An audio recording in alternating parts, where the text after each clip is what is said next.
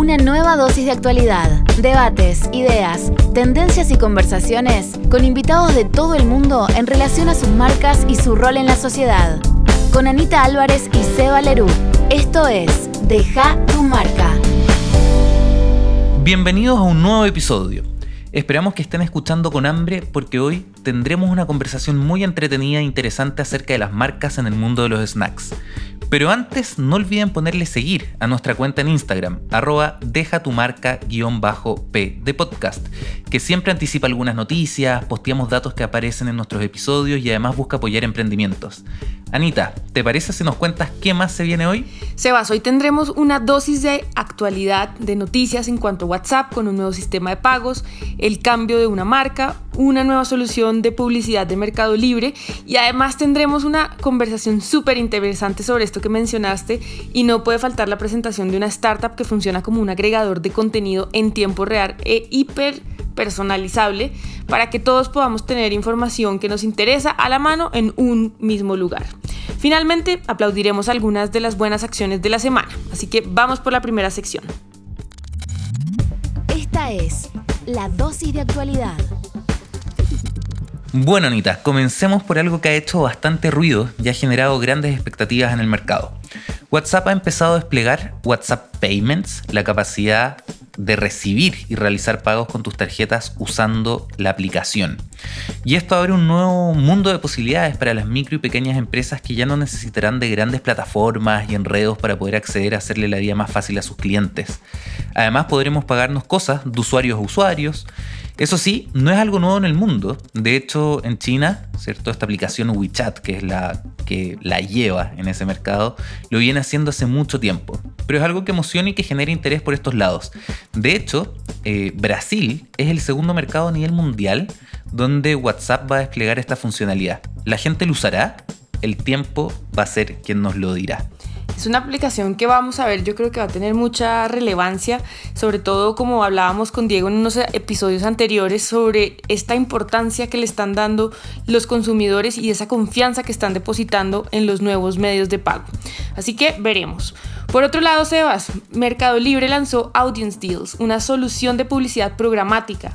Esto con la finalidad de que los vendedores puedan llegar eh, de mejor forma sus audiencias en medios curados y que sean relevantes mediante publicidad digital.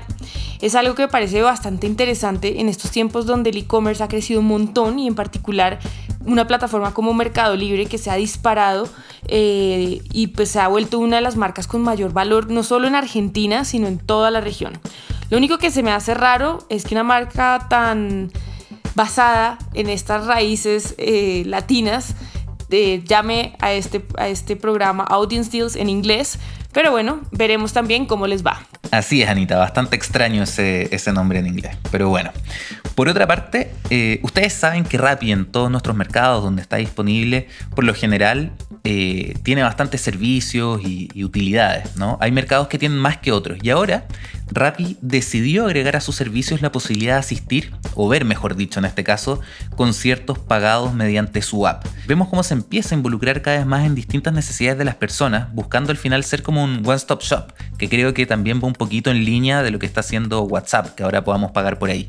Entonces vamos a estar atentos a los conciertos que vayan apareciendo y si sale alguno interesante, se los vamos a compartir. Es así, Sebas, como estas marcas, y no sé si has visto la campaña y el claim que tiene Rappi que dice, si tienes Rappi y tienes todo, bueno, creo que están haciendo ver y tangibilizando su promesa de valor. Con base también en, las, en la toma de decisiones que las marcas están haciendo alrededor de todo este contexto que se produjo en Estados Unidos con la muerte de George Floyd, PepsiCo anuncia que su marca icónica de jarabes, de syrup y de polvos para pancakes, Aunt Jemima, se retira del mercado por considerarse un estereotipo que fomenta el racismo y la desigualdad de género debido a la génesis de la marca. En Instagram les estaremos poniendo un poco de la historia de, qué es lo que está detrás de toda esta marca y por qué se decide tomar esta decisión, que la verdad creo que es algo un poco exagerado frente, frente a lo que está pasando, pero también es hora de que empecemos a matar esos estereotipos desde las marcas. Qué heavy. Veamos qué decisiones están empezando también a tomar otras marcas. De hecho, ahí les vamos a poder postear eh, algunas de esas marcas que están cambiando, que se están matando, digamos, debido a esto. Porque me imagino que ustedes también conocen muchas marcas que trabajan sobre estereotipos que ya están, digamos, pasados de moda y no solamente eso, que son malos para nuestra sociedad. Vamos por nuestro invitado de la semana. Esta semana tenemos un tremendo invitado, un experto en la agroindustria alimentaria. Ha trabajado para marcas como Walmart, Banco Interamericano de Desarrollo, Heat and Control. Tiene muchos años de experiencia en la industria de los snacks, desarrollando negocios en Centroamérica y el Caribe. Actualmente es Sales Manager de Kerry Group en esa misma zona. Así que le damos la bienvenida a Guillermo Acosta Sánchez. ¿Cómo estás, Guillermo? Muy bien, Anita. Muy bien, Sebastián, aquí saludándolos un gusto eh, platicar con ustedes un poco de la parte de alimentos. No, buenísimo, Guillermo, por querer compartir este tiempo con nosotros. Y bueno, comencemos entonces con un par de preguntas que te tenemos. Ok. Y la primera dice algo así. ¿Qué tendencias eh, se están dando en el mundo de los snacks? ¿Qué están buscando los consumidores hoy en día? Bueno, mira, en estos momentos yo te podría decir que globalmente porque depende también mucho de la región, ¿no? Estamos migrando mucho a un tema eh, en su mayoría saludable. Ejemplo, la, eliminación de grasas hidrogenadas, eh, la parte del gluten free, las reducciones en color, en calorías. Va a depender mucho de la región, pero se está migrando mucho al tema saludable, ¿no? Como, como vemos que se están migrando estos términos naturales, eh, y que cada vez el consumidor está pensando más en esto, desde las empresas que trabajan con estos saborizantes, cómo son precisamente esos saborizantes, son naturales, son productos que la gente entiende como, como algo que es fake o cómo trabajan ustedes este tema. Mira, realmente en, estos momentos eh, sí, se está mirando mucho el tema saludable. Eh, va a depender mucho de los procesos o de, que tenga cada empresa que pueda aportar al tema de ingredientes o de sabores, por decirlo así, o de sazonadores en la parte de alimentos, ¿no? Pero, eh, por ejemplo, pasar de una pasta de aguacate, de un aguacate a un aguacate en polvo, de ahí estarlo top noteando, darle diferentes notas de sabor dependiendo de la región, y este, tenemos un sabor totalmente natural o un, saborizante natural o un sazonador natural. Entonces, esa parte es, lo están haciendo mucho las empresas en este momento. También se están eh, eh, encapsulando sabores, por ejemplo, los sabores avinagrados, que son, son muy complejos. Entonces, estamos, eh, el mundo está migrando mucho a esa, a esa parte. las bases de queso, pasar de un suero, lácteo o, a un, o una crema láctea a un, a un queso en polvo, por ejemplo, y eh, venir eh, y topnotear esos, esos diferentes sabores. Entonces, eh, las empresas se están preparando mucho, las empresas de sabores, de ingredientes, se están preparando mucho en estos momentos en la parte de em, ingredientes naturales específicamente para poder aportar en esta tendencia que se está dando en el mercado de los snacks o de los alimentos en general, ¿no? Oye, Guillermo, me parece fascinante el mundo de los sabores, eh, sobre todo viendo que a nivel mundial y aún más en, nuestra región, hemos visto cómo la gente se quiere meter en las cocinas, cómo quiere desarrollar nuevos sabores, y en esa lógica, eh, ¿Qué sabores están cogiendo fuerza en el mundo de los alimentos? ¿Cómo detectan eso? Eh, ¿Cómo deciden qué tipo de sabores son los que tienen que desarrollar o en los que tienen que innovar? Pues mira, en la parte de innovación de alimentos yo te podría comentar que realmente es un arte este tema, ¿no? ¿Por qué? Porque como sabemos hay muchas empresas que se dedican exclusivamente a la recolección de información a la recolección de estadística de qué le gusta a los niños, qué le gusta a los adolescentes, a los adultos. Y con esta información de estadística, aquí es donde viene el arte. ¿Por qué? Porque se le pasa esta información de, de, mercado a un científico, a un desarrollador de sabores en un laboratorio y le podemos decir, el niño quiere algo picante, algo eh, queso picante, eh, por decirlo así. Entonces viene el desarrollador con los diferentes sabores o, notas de sabor que tiene, para él desarrolla un perfil de sabor y eh, lo, lo, evaluamos. Entonces, algo que ha venido mucho a aportar al tema de innovación y desarrollo de sabor es la parte de evaluación sensorial, que en los últimos años, en los últimos 10, eh, 15 años, eh, ha venido a, aportar muy fuertemente a la parte de alimentos, ¿no?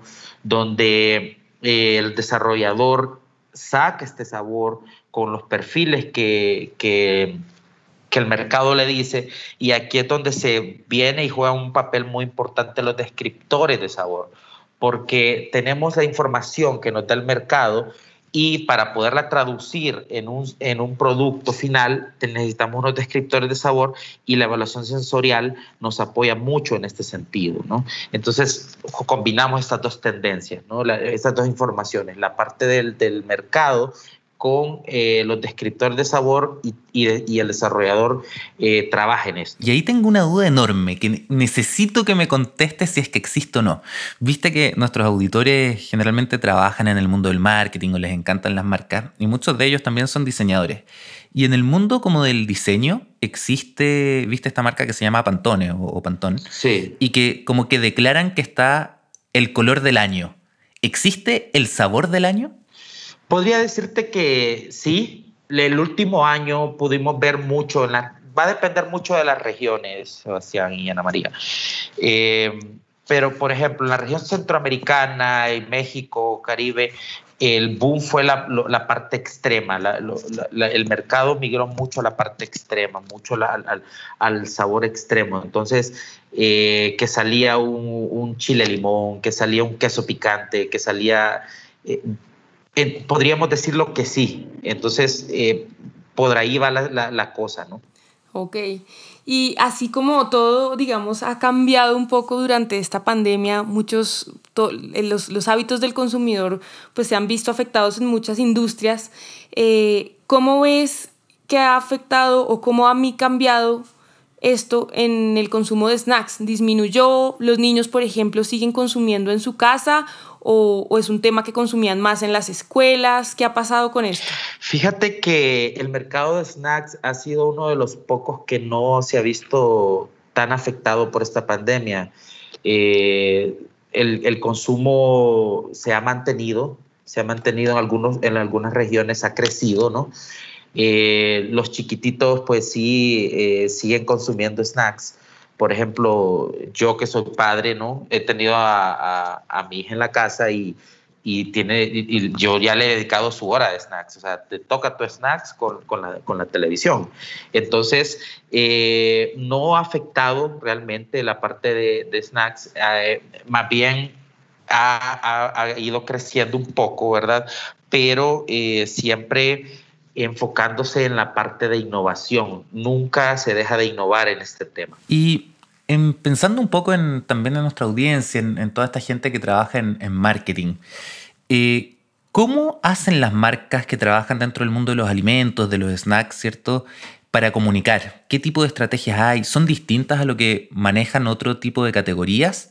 Uno puede tal vez comunicar directamente a los niños o, eh, porque en algunos casos, por ejemplo, yo que estoy viviendo en Chile, acá uno tiene imposibilitado eh, éticamente hacer publicidad a niños, ¿cierto? Hay que enfocarla, digamos, al decisor de compra, eh, que es el, el, padre finalmente. ¿Eso sucede así en todos tus mercados? ¿Cómo se maneja?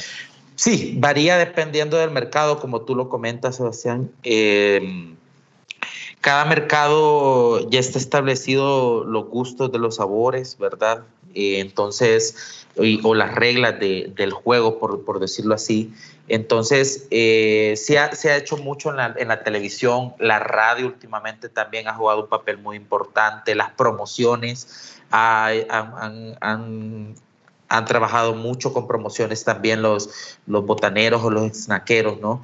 Este, la parte de incluso el pay-per-view también, ¿no? se, se, está viendo en pay-per-view que algunas empresas pagan su espacio para, para salir con un subliminal o con un mensaje dentro de, dentro de un dentro de un dentro de un evento, ¿no? Entonces, eh, digámoslo que la parte de snacks sí eh, está presente en todo, el, todo el tema de, mercadeo de, o de publicidad, ¿no? Y por ejemplo, si bien nos decías, cada mercado, cada país funciona diferente, cada país empieza a buscar unos descriptores diferentes, eh, ¿cómo podrías, digamos, darnos una idea de ¿Qué has visto en los, en los mercados en los que estás trabajando, por ejemplo, una diferencia entre lo que es Honduras y alguno de otros de los países con los que estás trabajando? Ah, sí. Por ejemplo, eh, te comentaba ahorita el, sabor del año que me preguntabas hacia, ¿no? El tema en, en, en, Centroamérica, Caribe, México, lo picante, pero por ejemplo, tú que estás en Colombia, no comen picante, ¿no? Entonces se van más por la parte cárnica, entonces ahí es donde, donde un desarrollador o de negocios o un, em, desarrollador de productos sabe que juega tiene que jugar con esos sabores.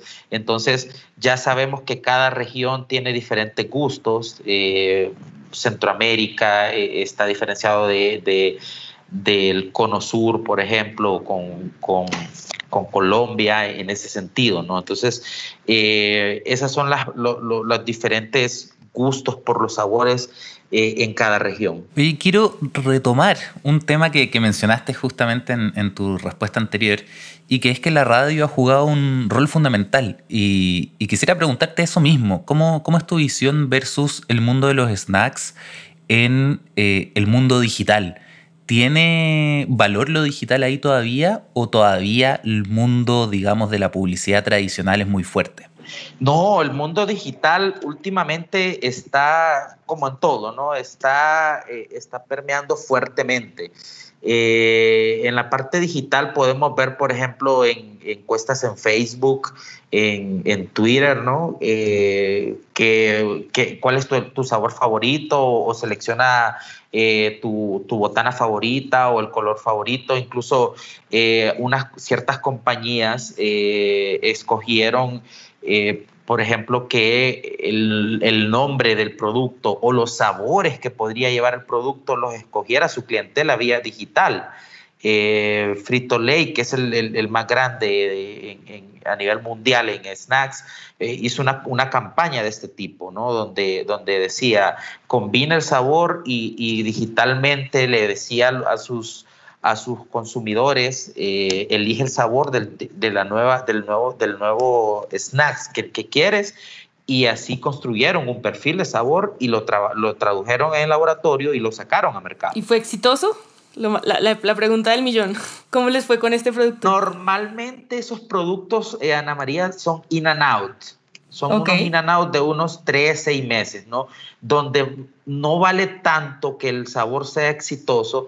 No creo que haya sido tan exitoso, no te tengo el dato en este momento, pero eh, sí te puedo decir que la campaña fue más, más eh, como a, incentivar al consumidor a que se apegara a los, a los a la página de Facebook o de Twitter de, Pepsi, ¿no? De PepsiCo, en este caso. Oye, y una, una, pregunta, que es como la pregunta del millón, me imagino que además te la deben hacer tal vez bastante seguido, y es, ¿qué es más importante, por ejemplo, en el packaging de los stacks? ¿El sabor? Eh, ¿La forma? ¿Las calorías? ¿En qué se fija el consumidor? ¿Importan las calorías, por ejemplo? Sí, sí importan mucho las calorías en ese tema. México, por ejemplo, ahorita está sacando la regulación de, de, declarar ese tipo de cosas, ¿no? Entonces, sí tiene que ver mucho con eso, pero va, va a depender mucho de, cuál, cuál es tu motivación para comer un snacks. ¿Es, tu, ¿Es satisfacer un gusto? ¿Es realmente alimentarte? es un deseo o un antojo, va a depender mucho del, gusto que tenga el consumidor.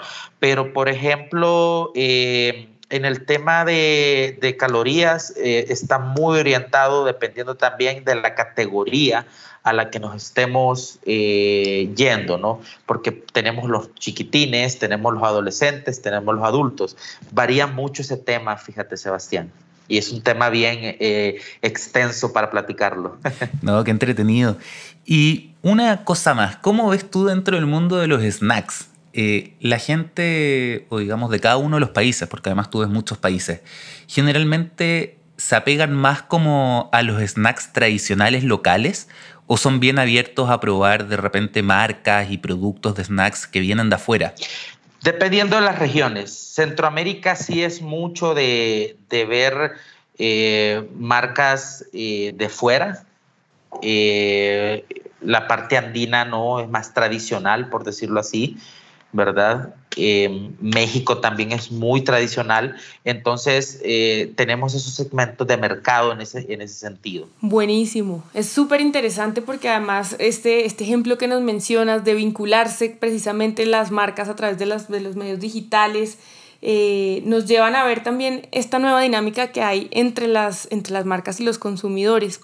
Y ahí, Guillermo, te queríamos hacer una pregunta. Desde toda tu experiencia, ¿qué consejos le darías a la gente que está trabajando con las marcas en la industria de los snacks? Mira, con el tema de marcas, yo les podría decir... Eh, ver mucho a su alrededor, tomar la parte que les comentaba de la información eh, estadística, ¿no? Hay muchas empresas que, que se dedican a eso, venden información, ¿no?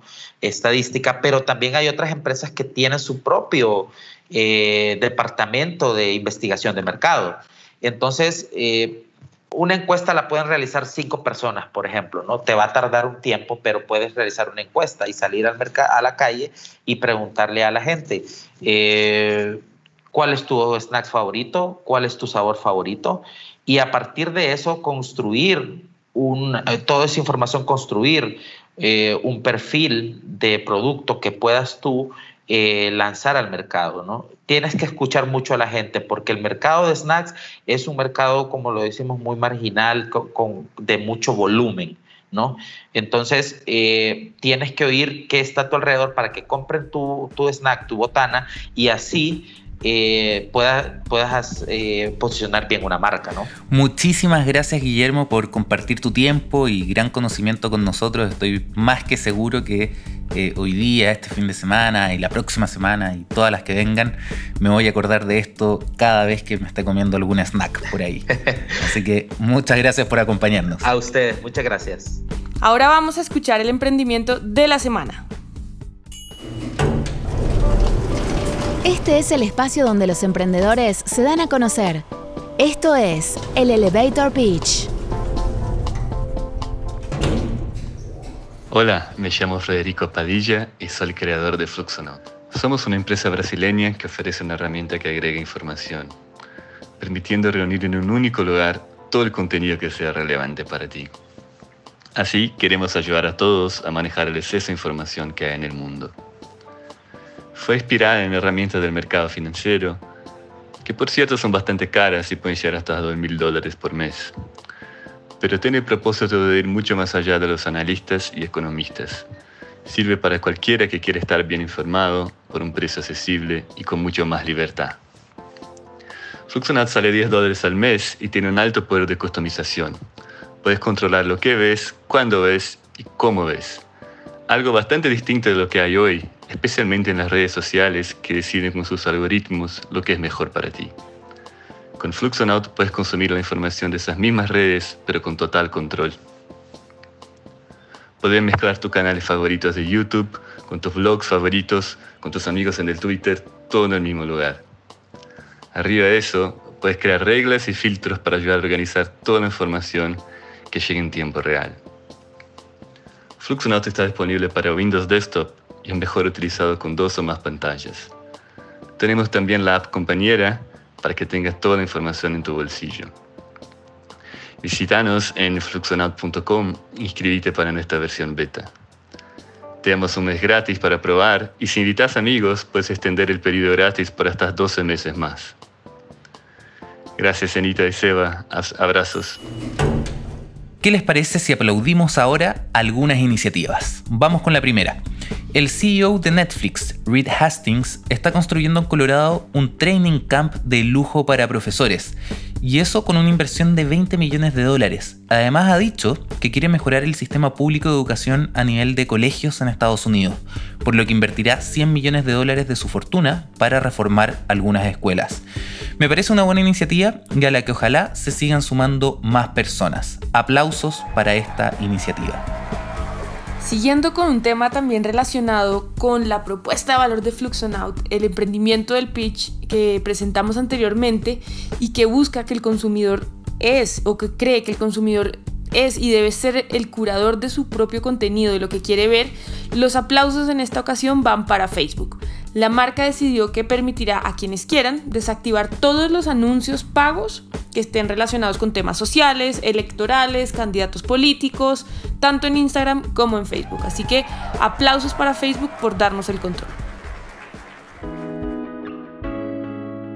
Así se termina el episodio de esta semana. Ya saben, si quieren que hablemos de un tema en especial o quieren ser los próximos emprendedores en presentarse, escríbanos o mándenos un mensaje de audio en el link de la descripción. Además, como todas las semanas, los invitamos a que nos sigan y nos compartan en Instagram. Estamos como arroba deja tu marca guion abajo P de podcast.